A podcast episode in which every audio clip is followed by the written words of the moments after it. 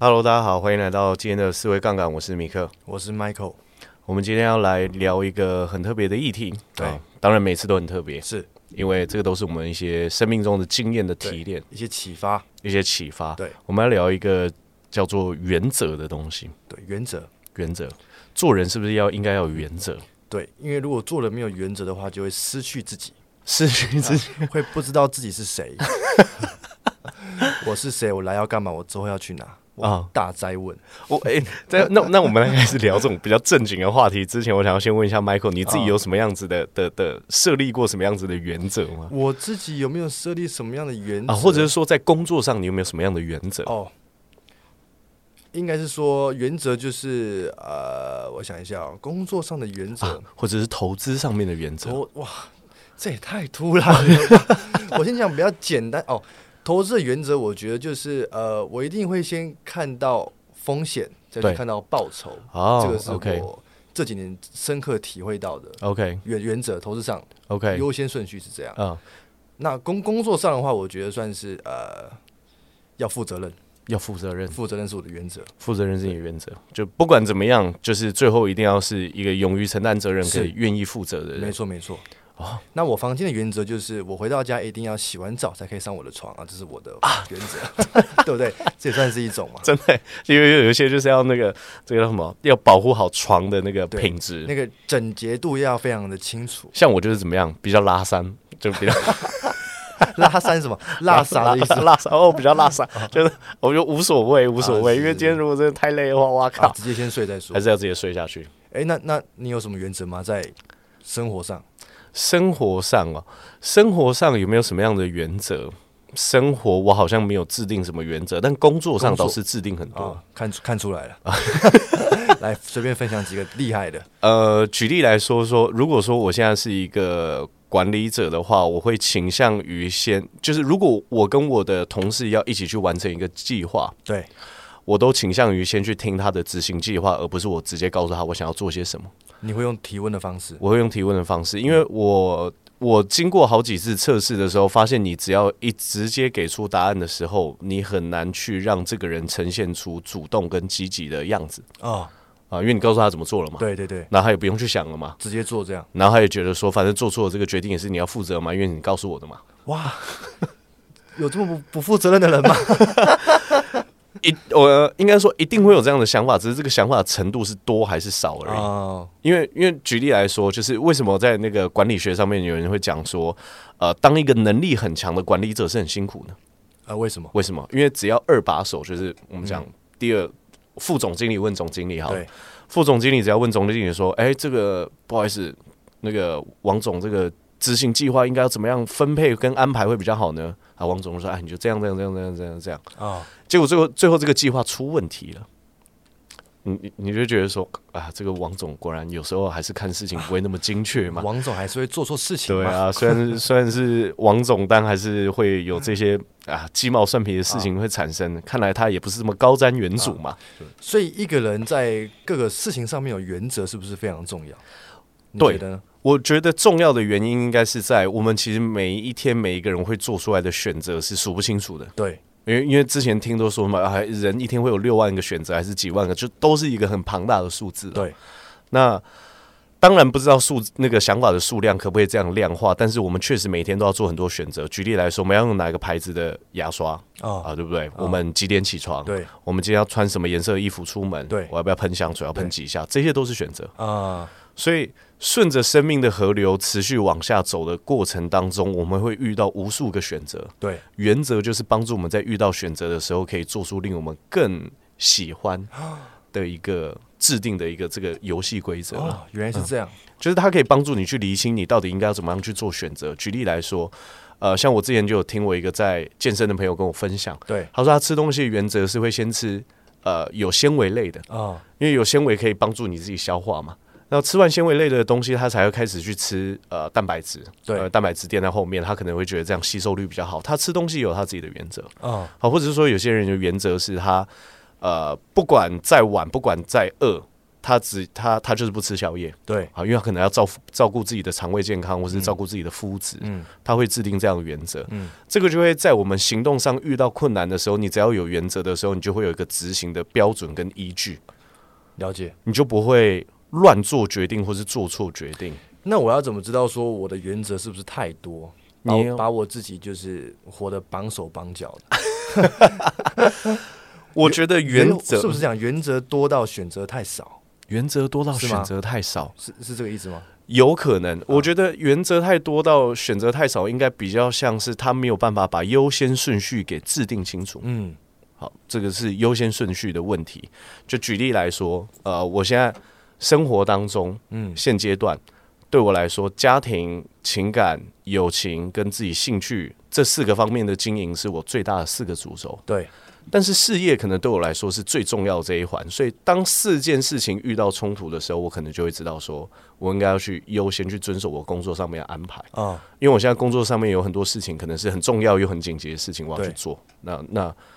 那可能就是要这样去安排自己的原则到底是什么？哦，对啊，所以我觉得这个是不只要制定原则，你可能还要去制定说，当这些原则互相冲突的时候，你应该要怎么样去梳理这些原则之间的冲突，优先顺序。优先顺序。那比有嗯，有没有人是没有原则的，有没有有脑袋是平的，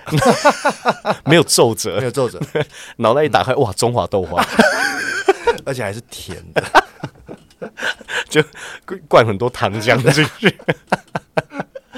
有没有人没有原则的？有啊我觉得没有原则的感觉会跟没有目标的人的那种感觉是有一点像。那他们会不会活得更自在？哎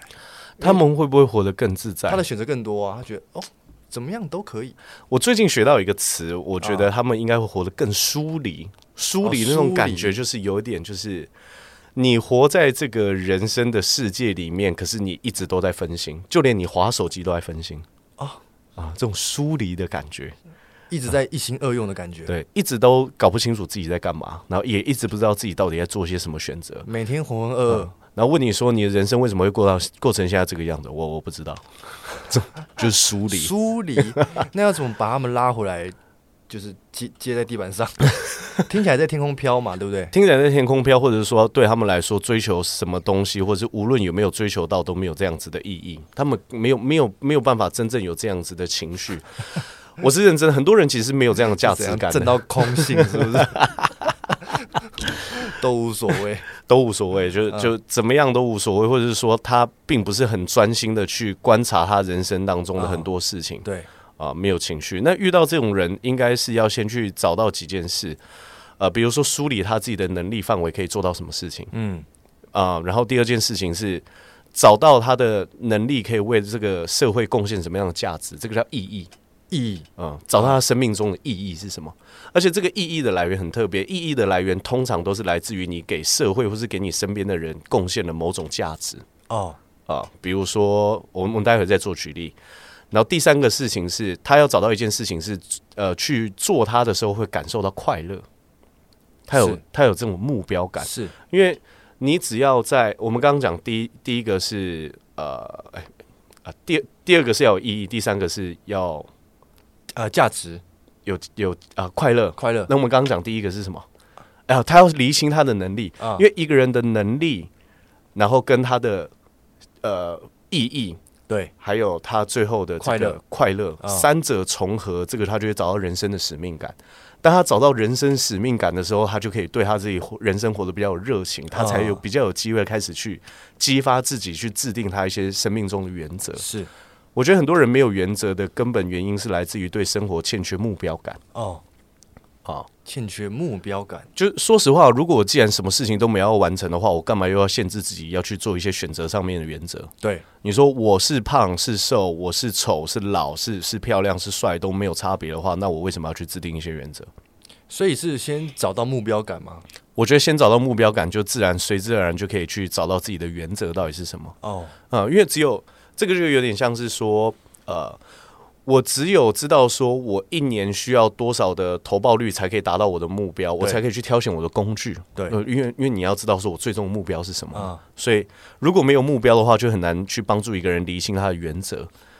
这个就有点像是，比如说我们讲家庭也会有家庭的原则，对像我像我最近就想说，哎、我一定要去制定说，我们一年至少要家全家人一起出去玩个一到两次，哦，好，因为这样子就。我觉得一次的出游，呃，一个可以共创回忆的这样的空间，可以有帮助于家人之间的感情更加热络对啊，更加温暖。对然后我们可以达到更多的彼此理解。对好，这个可能就是原则。但如果我并没有想要帮助家庭里面变得更温暖， 啊变得更和谐，嗯那我连这个原则都不会想要制定。对，所以它要有一个目标，要有个目标，要有个目标。嗯有目标感之后，就可以开始去梳理，就是他要去执行这件事情，哪一个是真的符合他心里面的效益的对哦。所以我觉得先有目目标感，自然而然他就可以去找出说他应该要怎么样去制定他自己生活、工作或是家庭，甚至恋爱上面的原则。是。恋爱也会有原则嘛？恋爱也会有原则，对啊，嗯嗯，像像是恋爱的原则制定，像我记得我们应该是在第五集的时候，第一季有聊稻啊有穗吗理论。稻穗理论这个原则啊，这算是原则对不对？对啊，因为我知道我我前面三分之一对要观察，对前面呃三第三分之二我要验证我的观察，，对好，第三第三个部分我要执行我的呃的原则，选择然后头也不回的往前走，对这就是原则哦啊。哦所以你要有个很明确的目标，因为那个时候那个人问苏格拉底是说，哎、你我我要怎么样才可以把一场恋爱谈得更好？对他有个明确的目标嘛，啊我想要把一场恋爱谈好，嗯你才可以从中去制定你自己想要的原则是什么。哦，所以没有原则的人是因为他们的人生没有目标啊，他们人生没有目还是他标，们这种疏离感是他的人生的目标， 他一直在完成他的目标。通常去，哎、应该说针对于目标会产生出四种不同的的的人。对嗯第一种人就是这种疏离，就无所谓，就反正得得到什么没有得到什么都不会对他们的情绪产生太大的影响。啊，然后第二种人叫做空想的人，对他有空想出来的目标，但他从来都没有实践过。 对 然后第三个是他没有深度体会到，就是他有间接性实行过去追求自己的目标过，但他从来都没有持之以恒，或者是深度完成过。是然后第四种是真的有长远的目标，而且走在路上的人。嗯，目前我看到就只有这几种的分类是啊、而且呃，所以应该是说刚刚的问题是什么刚刚的问题，没关系，我们可以问下一个问题。 ？OK，下一个问题是什么呢？有些人有很多原则，对，可是又做不到的时候，因为有呃有些人会觉得说啊，我要把我自己定一个高标的原则，我才可以成为一个更进步的人。嗯可是在这个过程当中，可能一直做不到自己的原则，就会受挫，啊就会觉得啊，我是不是没办法进步？我就是只能原地踏步，我就是一个失败的人类啊，比如说什么？我的原则是我每每一天睡前要念三个小时书。之类 的。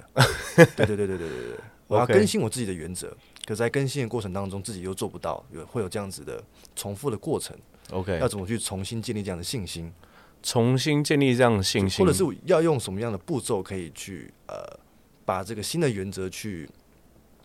落实的去做下去，做到顺其自然，然后做到自然而然这样。哦，OK，我觉得这个还是关乎到我们刚刚讲到这个目标感有很大的关系。就是第一件事，就是啊，像我最近有一个同事在问我一个问题，嗯，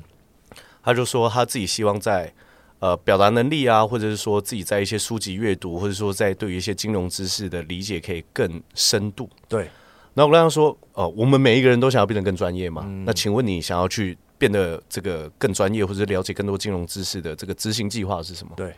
他就说我的执行计划是我每个礼拜的时候呢，都要去阅读一些金融相关的书籍或者是文章，对，不是不行。但这个问这个这个执行的路径，我们会发现一个状况。我那个时候反问他一个问题说：如果你按照你这样的原则制定，你觉得这件事情可以持续多久？嗯，他说：哎，恐怕是不久。是他发现了强度太高吗？强度太高吗？强度不是问题，嗯人是可以吃苦的。是问题是在于你吃苦之后，没有没有事情可以给予你正向的反馈。什么意思叫正向的反馈？比如说，我每个礼拜在读金融书籍的时候，是我每两个礼拜读完，我就去考一张金融证照，啊、结果成绩出来就会给我正向的反馈。对，给我正向反馈，我就会持续更想要做下去。对这是一种建立正向反馈的方式。嗯，第二种方式是我每一次阅读跟金融有相关的文章跟书籍的时候，我都可以整理成一个短的 PPT，然后分享给大家，对，去告诉大家说我这周学习到什么。嗯，因为你在别人看你整理完之后，觉得说哇，你整理真棒，你是不是也可以得到正向反馈？是你在执行的这个计划里面，如果有绑定成就感在里面的时候，你其实就可以把一个计划执行的很好。这个就是你可以去找到你自己的生活中的原则嘛。哦，嗯，这就是有趣的地方。所以关键在于要绑成就感。呃，关键是在你执行很多高难度的事情的时候，你要找到一个好的回路，回馈对，然后让你有办法坚持下那去。例如说，我看书啊，怎么找到好的回馈？看书要怎么找到好好的回馈？我每有个每每个每天我要就是我要一定要睡前看一个一个小时的书。啊好如果你要找到正向的回馈的话，我觉得有几个比较简单的方式。第一个是找一个读书会，那找一个平台可以去分享你自己呃看过的书籍，哎呦，这第一个嘛。第二个呃是写文章，我自己是写文个章人非常非常鼓励大家去练习写字的。怎么说呢？因为如果你在表达一件事情的话，比如说我们今天面对面这样谈，对，甚至我有可能搭配上简报，那那你要去表达一件事情，表达清楚是一件很容易的事。是但是呢，如果牵涉到写作的话，你的概念有任何一滴含糊，你在写出来的时候都会出现卡顿的问题。对，所以我觉得在写作是帮助自己梳理这些逻辑很重要的一个过程。是所以我会，如果真的是针对读书的话，我会觉得第一个是找到一个平台可以去发表你自己的想法。对，然后呢，去接受这些反馈，因为不管是你 PO 在 IG 上面，或者是说你想要透过读书，然后在啊、抖音上面录个短影片分享给大家，或者分享在小红书，我觉得真的都无妨。嗯只要你开始愿意把这些你咀嚼的东西分享出去的时候，你其实有很大程度都可以经过一段时间的坚持，都会收到正向的反馈，啊因为你在这个过程当中会成长嘛。啊，然后第三个是要给他一段时间去发酵，就是呃，在你还没有找到成就感之前，你其实真的需要一点时间去酝酿，找到那个节奏。对那很多人去会忽略前面这个找到节奏的过程，啊，为什么会这么说呢？呃，我每一次换工作的时候，站在新岗位的时候，都会觉得自己很像白痴，因为你就是不熟嘛一。开始的时候都你有菜鸡的时间。对啊，就是比如说我之前在拉面店打工，对不对？你你刚进店里面什么都不会做，然后又在巅峰的时候，是你不知道在干嘛，在那边的时候，你又又被同事嫌，对不对？我靠，这个对不对？耍白痴，不知道在那边干嘛，是是是是是，都会有这样的过程。所以你刚开始想要去建立一个新习惯的时候，你应该有给自己更多的空间跟弹性，是去告诉自己说，刚开始做的时候或许不是呃不会那么有成就感，但坚持一段时间，我相信我是可以找到节奏的人。对啊，要给自己一些宽松的弹性，哦，我觉得这个宽很松的弹性嗯很重要。所以遇到很难的事情没有办法坚持，我觉得我们再从这这个几个点讲，我们因为我们刚刚讲第一点是什么？第一点是呃。要去做难的事情，你你最好是在做这个困难的事情里面，你要有成就感对成就感。啊。然后第二个是，你要给自己一段时间的坚持，因为需要比较宽松的弹性。是然后接下来的事情是我觉得很重要的，叫做改变自己的那个角色认同。因哦为我觉得目标感对于你自己角色认同很重要。因为如果你你觉得说从今天开始我是一个乐于读书，我是一个学富五居的人，那你不会觉得说你一天念很很多书是一件很痛苦的事啊，身份认同的问题。没错，嗯，那我要怎么制定原则，是让我可以觉得啊活的是很自在、很舒服的？怎么样制定原则可以让自己觉得自在很？制定原则的目的就是为了让自己活得很自在、很舒服，是所以是怎么去做，应该是说，我觉得要对生活有一双敏锐而且愿意观察的眼睛。为什么会这样讲？对，为什么？原因是，比如说，像我遇到第一份呃工作业务工作的时候，我就知道一件事，嗯，我在做这个业务工作的时候，我发现，在慢呃，应该说在做业绩的过程，你会知道说，你当然会希望你的收入越高越好。啊，但有一些虽然它的名字叫做业务工作，但它的收入是有极限值存在。我观察到了，嗯，所以我下一次如果要再去选一个新的职涯发展的话，我会想要发展那种收入可能是没有上限的这一种。啊，工作，所以这个就是对生活一个敏锐的眼睛嘛，你会知道说，哎，我观察到一件事情是我不喜欢的，那我要去找出我自己喜欢的路径，以便我下次在做选择的时候会让我自己满意。对，好，这个很重要。是好，举例来说，我交过那个越南女朋友。啊 啊就我老婆还在帮我录音， 但这个没有什么没好这，个都过去对了嘛都过去这了个过去，了我们都释怀了。对然后就那个，呃我发现说，在跨国的过程当中，你们很多事情在价值观没有办法啊进行很深的沟通的时候，都一定会有不可避免的吵架出现。所以我发现，哎、选择伴侣的时候，沟通是一件很重要的事。那这个就是从生活当中啊你获得点的醒了原我则。问问题的那个魂了。 那假设如果说在共识上面， OK，你有你的原则，我有我的原则，对，可是我们的原则相撞的时候，啊、这个时候要怎么去沟通跟协调？哦，这个就要回到那个我们最常推荐的一本书，就是史蒂芬·科维博士的《与成功有约》，它里面有有讲，这个叫做我们要去创造第三个选择。第三个选择，什么叫第三个选择？比如说，你的原则是这样子，对好，我我的的原原则则是这样，对。但是我们两个目前都还没有办法去接受彼此的选择，我们两个要达到一个共识，我们要去找一个我们都能够接受的第三个选择啊、啊、这个就是要沟通跟协调，沟通跟协调啊、沟通跟协调，所以情侣也是嘛，情侣也啊是、啊伴，侣啊也是这样子。伴侣也是这样，就是在你们沟通上面有一些不顺畅，或是两个人都觉得有自己无法退让的地方的时候，你应该要去找到一个第三个选择。第三个选择，嗯，外面喇叭按对的大声哦，所以我们刚我们又听捕获了在台北街头有路路路到路怒症，的人。路怒症是他的原则， 他就是看到车子就是要扒我还有去研究路怒症是怎么形成的、哦，真的吗？真的。怎么形成的？路怒症是因为就是那个旁边那台车可能侵犯到你的边界，因为哦通常马路上会特别容易生气的原因是来自于他一个动作做错，或者他冒犯到你，那个不是冒犯，他有可能会侵害到你的人身安全，人身安全。对啊，你就想要生气嘛？对，那你想要生气的原因是因为就是我们远古人，你遇到有人来侵犯你的边界的时候，你不反抗回去，哇，你的妻小全部都跟另外一个人跑了。 所以你要打赢，你要拱啊要，你拱要你要狂起来，你要变狂战士。哦，对，所以这是潜意识的本能， 不是潜意识的哦本能。我们每一个人身体里面都住原始人，原始人所以你知道身体里面那个原始人在想什么的时候，你就会知道。啊，然后现代社会为什么大家会说路怒症？因为症就是把它归并呃归类成一种疾病。疾病对疾病，为什么说是一种疾病的原因？是因为现代社会里面，如果你确实下车跟别人拱，对不对？嗯就哇，你那那那那那，路边的人看经过想说啊，这个有什么好吵的？对不对？是是是明天就不生气了嘛是。就是代表说，我们没有这样子吵架必要。有这啊个清楚的认知的时候，你会知道说，在现代社会，不管你你就是，如果对方也没有怎么样，真的遇到冲突的时候，你叫警察，是，没没有遇到冲突的话，别人撇你一下或是干嘛的，那那那也没事啊，反正祝他所以爱生气的人是因为原则太多，爱生气妈的人是因为原则太多，是吗？但也有可能是因为小时候受到一些创伤，啊哦，也跟原则没什么关 系，因为有些人可能是比较敏感嘛，或者是说啊他小时候受过一些创伤，他可是能脾气比较容易生气。因为像我们看那个英雄电影里面有很多反派角色，而且很多人可能是小时候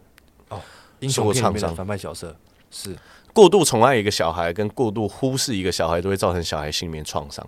哇，小孩真的很麻烦呢。没有，应该是哦说，这应该这样讲，应该是说小孩不麻烦，而是说你要去告诉自己要变成小孩的榜样这件事情是啊你你需要给自己一些期许才可以去做要到，负这个责任的。要负这个责任。对怎么样可以有边界的给孩子爱，是一个很重要的事啊情。有边界的给孩子爱，嗯，这个主题好像不错哦。对啊， 就是那种感觉，应该是比较像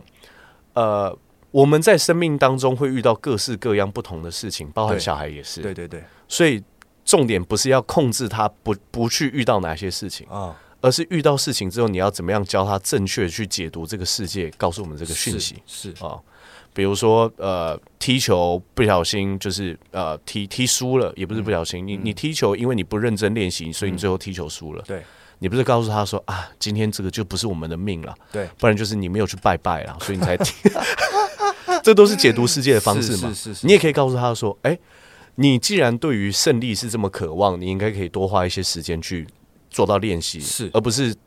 想说今天那个对面一定会有两个小朋友吃坏肚子没有上场，我就会踢赢。啊，你不应该把输赢，如果你真的很在意输赢，你应该要去在意说。你用什么样子的方法可以达成你想要的结果，而不是单纯在意输赢这件事情哦而已。这个就是相同的事情发生，可是你可以教你的孩子用不同的呃角度去解读，这个是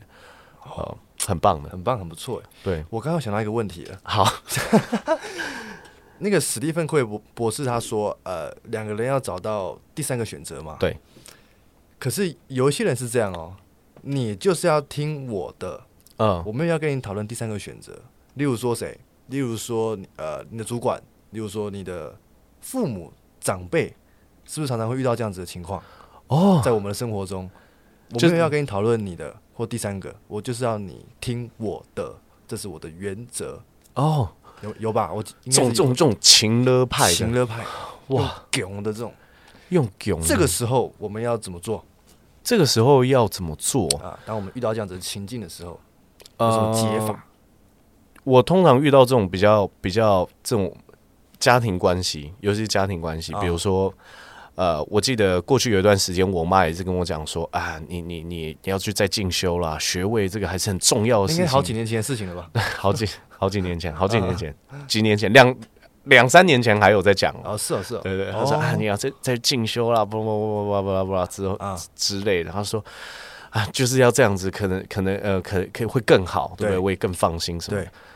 我就跟他，我就跟他讲说，就是你你的提议很好，但对我来说只是时间时间的问题。啊我还是会，我我有一天可能还是会满足你这个愿望，可是对我来说，眼下还有太多重要的事情要做。我觉得遇到这种家人的问题呢，它应该算是比较特别的路径。嗯为什么？因为很大程度是攸关于几个点。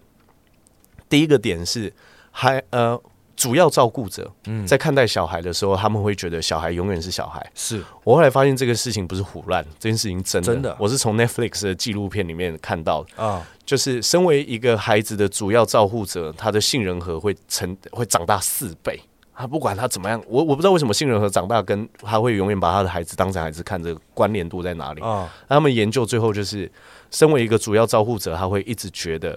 他照顾这个小孩就是他的小孩，哪怕这个人已经五十岁了，他还是是这么，他还是是他还是会这样觉得啊，哦。所以这个跟父母本身他是不是还是把你当小孩看很重要。第二对件事情是，就算你父母都一直把你当成小孩看，你有没有实际上有一些作为去告诉他，其实你是有承担力，其实你可以去为你自己做出更棒的选择的。嗯，哦、就如果说他没有办法去呃怎么讲，他跟他就是一直告诉你，他说：“哎，Michael，你就是要娶这个 A 小姐为妻，对，如果你不娶的话，我们就断绝父子关系。”哇，请了 Max，啊，请了 Max 啊，断绝父子关系，就是呃，我觉得这个要回到一个很重要的点，就是你能不能为你的人生去负责。啊，因为你如果你能去为你的人生去负责的话，我也不觉得说，就他你你可能爸爸有这样的希望嘛，对，你就算去娶了那个 A 小姐，你也不能说啊、没有，心不甘情不愿是我爸爸逼我的。你换一个角度去想，你照样可以把这个事情过得很快乐。怎么说呢？我是为了我满足我爸爸愿望才做出这个选择的，对，但是建立在这个呃满足我爸爸愿望的婚姻基础下，我还是可以去追求我自己想要的快乐。这也是、哦这也是一种嘛。也是第二一种种嗯是、我可以断然拒绝我爸的选择，因为我觉得他情绪勒索我嘛。对，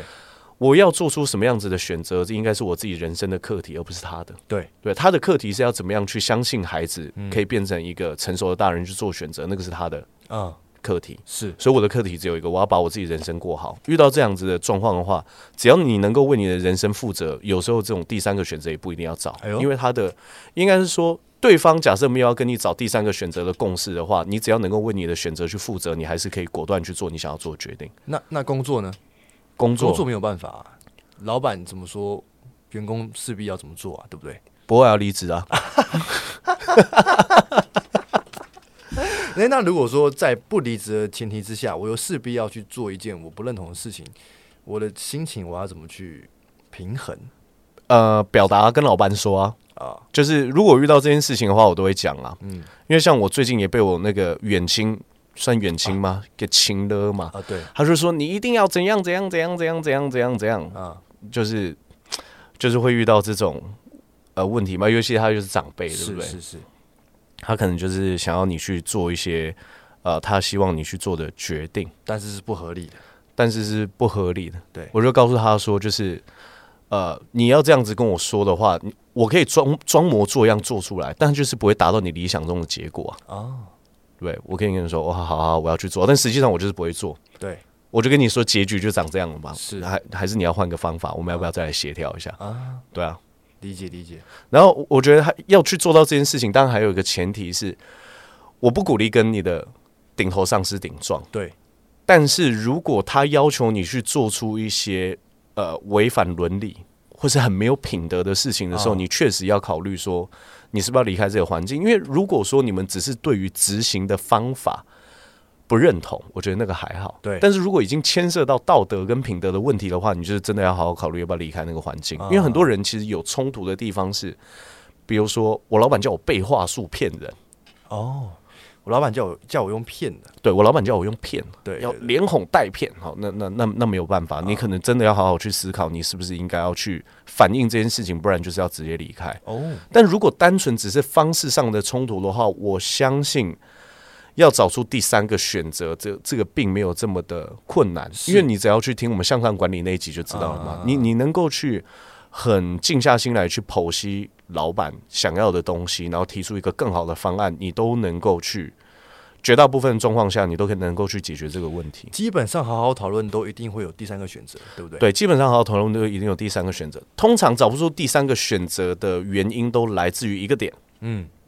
你没有认真听他说话，跟他没有认真听你说话，就这样种第对对，第三个选择就出不来。什么意思呢？比如说，老板告诉我说要把一个活动给办好，比对如说我想要举办一个开店活动，那我开幕这个咖啡厅呢，我想要有一百个人潮来这个地方。对，那我的做法很简单，就请了一个比基尼辣辣妹站在我们门口。你想说，哇，这个是达得到没有错，但这样子的做法应该啊跟我们的形象不合吧对？对对对对对你就可以问他说：“哎、老板，你想要找一个比基尼辣妹的用意是什么？”对，啊他说：“我可以吸引更多人因流。为我想看呢、 这样子之类的，他可能答案是啊说：“我想要吸引更多的人流，然后可以促促使一些消费。 对，”那你就可以去分析嘛。你嗯刚刚说：“哎、老板，那我想到，如果单纯只是想要增加人流跟促进消费的话，我还有 B 跟 C 跟 D 这、这三个啊方提案案。嗯，呃，我想要去找你来讨论说，这样子的提案会不会更达达呃更能够符合你要的预期效果而？”且更有效益啊，或是更有效益。哦，啊，你愿意先去听他说，他到底想要达成的效益是什么，你才有机会去提一个新的呃方案跟计划去影响他的决定。对，所以，呃，回归到重点，也是我们过去提了好几次，就是影响力的来源其实来自于倾听。嗯，你不曾经历过倾听，你是不会去经历过影响这个阶段的。是啊而且好像透听起来，透过第三个选择会更新彼此的原则哦。如对果啊说第三个选择这个执行是效果是很好的时候，嗯，嗯，对，而且第三个选择这个本来就可以把被我们列入到原则里面嘛，对就是当两个人产生意见上面或者是执行上面的冲突的时候，我都要去尽可能告诉他，我们要去找到第三个选择啊、啊，这个是一个原则，或者说你可以再把这个原则想更进阶一点。当两个人的意见相左的时候呢，我要找到的第三个选择，一呃，我除了要找到第三个选择，这个第三个选择还要是双赢的状态下，哦，才去执行的。嗯，因为如果第三个选择最后还是你比较好，他比较差，或者是每一次第三个选择都是你委曲求全比较多，他委曲求全，他他他比较 爽，那那那也不行那也。不行，那也不对行，啊，这个就是可以透过一些思考或是情境上面，你可以开始去建立你自己的原则到底是什么啊、嗯像我们，我跟 Michael 算常开会嘛，我们开会的时候当然还是会听到一些各式各样不同的意见嘛，对啊有意见都没有关系，担心是没有意见。对，有意见之后，接下来只要整合去整合意见，然后每个人都觉得没有问题，那就可以执行了。最担心就是会议上大家都一片安静，这样哦，对啊，一片安静，这样会很可怕。每个人心里面都有想要改变的地方，但每个人都说不出啊口，也不想讲，也那不就想完讲蛋了。那就完蛋了。对啊，所以我觉得在工作上面创造一个开放的空间，让大家都可以去表达，是一件很有乐趣的事。是是，因为我觉得，我觉得我已经算是蛮爱动脑的人。嗯但是你真的有一个开放的平台让大家发表意见的时候，你会发现很多人在不同面向都可以比你想的更有嗯啊，创意。这是你会议的原则。这是我会议的原则，嗯对不对我尽可能，应该是说我尽可能去开放，让每一个人有交谈跟表达的啊机会。交流的机会嗯，因为就是因为我不敢笃定我做出来的选择是最正确跟最好的，是我才要在开放一个空间跟时间，让大家有这样互相交流的机会。嗯，因为呃，我已经我已经舍去掉那个呃，比如说做一个工作比较久，或者是说你做一件事情的经验比较多，就一定是对的这样子的想法。啊，那在这这个情况之下，大家都知道说，呃，在现在这个社会，一定是有越多人，你能够促使越多人可以跟你一起去合作完成一个专案的效益值，很多时候都是可以达成更高的。对，那你就是需要有空间让别人去表达、啊，碰撞，碰撞。对，然后另外一个是，我觉得只要你你只有留一个空间给别人，别人才会有自己找到自己的内在动机的机会。嗯，就是你跟他说，你每次开会的时候，那不叫开会，那叫指派任务会议，就你教你你做什 么，然后呃 Jack 你做什 么，那个谁谁谁你做什么，然后怎么做，那他们就完全没有空间去施展他们的想法，对，他们就会变成员工，就这样。呃呃，不是说员工，他们可能你本来就是老板，他们可能本来就是员工，他们可能就变成是一个明明需要创造力，但是你始终没有办法激发他创造力的员工哦，啊。久而久之就会变成机器人，十九世纪的管理学技巧跟现代的管理学在讨论的话题其实相差蛮多的。为什么？十九世纪其实基本上那个工业还没有这么发达，很多人都只是在流水线上面工作嘛，他做的啊工一作样都的是固定的，你那个就叫管理。对，但现代社会这种呃，你不管是在哪个地方的角色，都其实有可能发挥你意想不到功能的机会。啊，所以你现在应该要把人看的不是物品看待，因为说实话，在过去的管理上面，人就是一个员工，就是其中一个资产嘛。对这资产来源是来自于他可以提供这种固定且枯燥的劳动力嘛。对，那现在一个人的劳动力，应该说可以提供的价值是很大的。比如说，我今天是一个广告公司，啊，一个人是负责想脚本的广告人才，你不给他空间想脚本的话，这个人没有生产力啊。嗯，没办法发挥，对，你要给他空间，你要把他当成一个真正的人去看待，而不是当做一个物品啊，啊。你要去珍惜一个他的感受跟想法嗯，啊，这个很重要。真的，嗯，哇，今天也聊了蛮多的，所以呃，总而言之是希望可以帮助大家在这最近，应该说今年我们已经到了尾声了嘛，已经十一月了。 对，十一月，我们可以告诉大家说，我我跟 Michael 是怎么样在这个过程当中去建立一些自己属于自己的原则。啊我们没有跟大家分享太多我们自己的原则，可是我们跟大家说了一些我们自己建立原则的方法。对，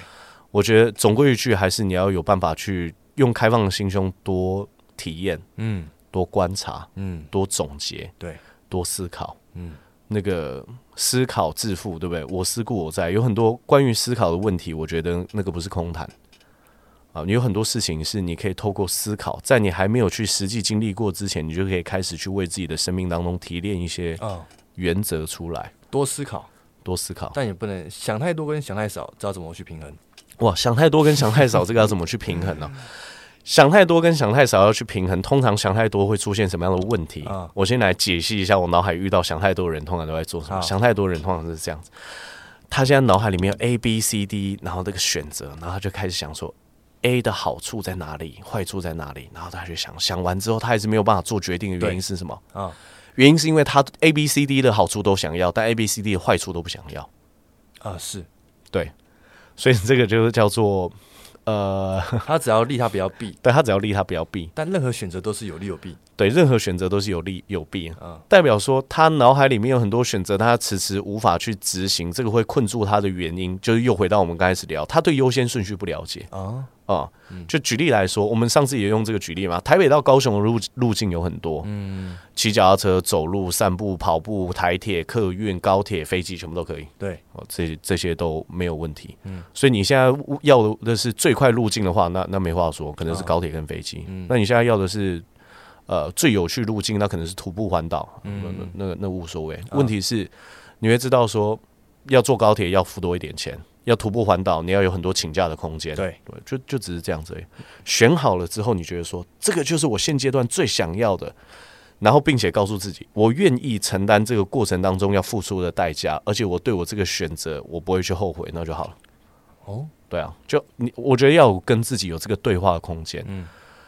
因为我自己在面对这种呃，我会把它称之为艰难的抉择。艰难的抉择，不是现在我们就不会遇到这个问题，我们一样也会遇出遇到 A、B、C、D 路径，然后啊对你不知道怎么选的状况。对啊，我就觉得这个叫做艰难的选择。啊，我也知道，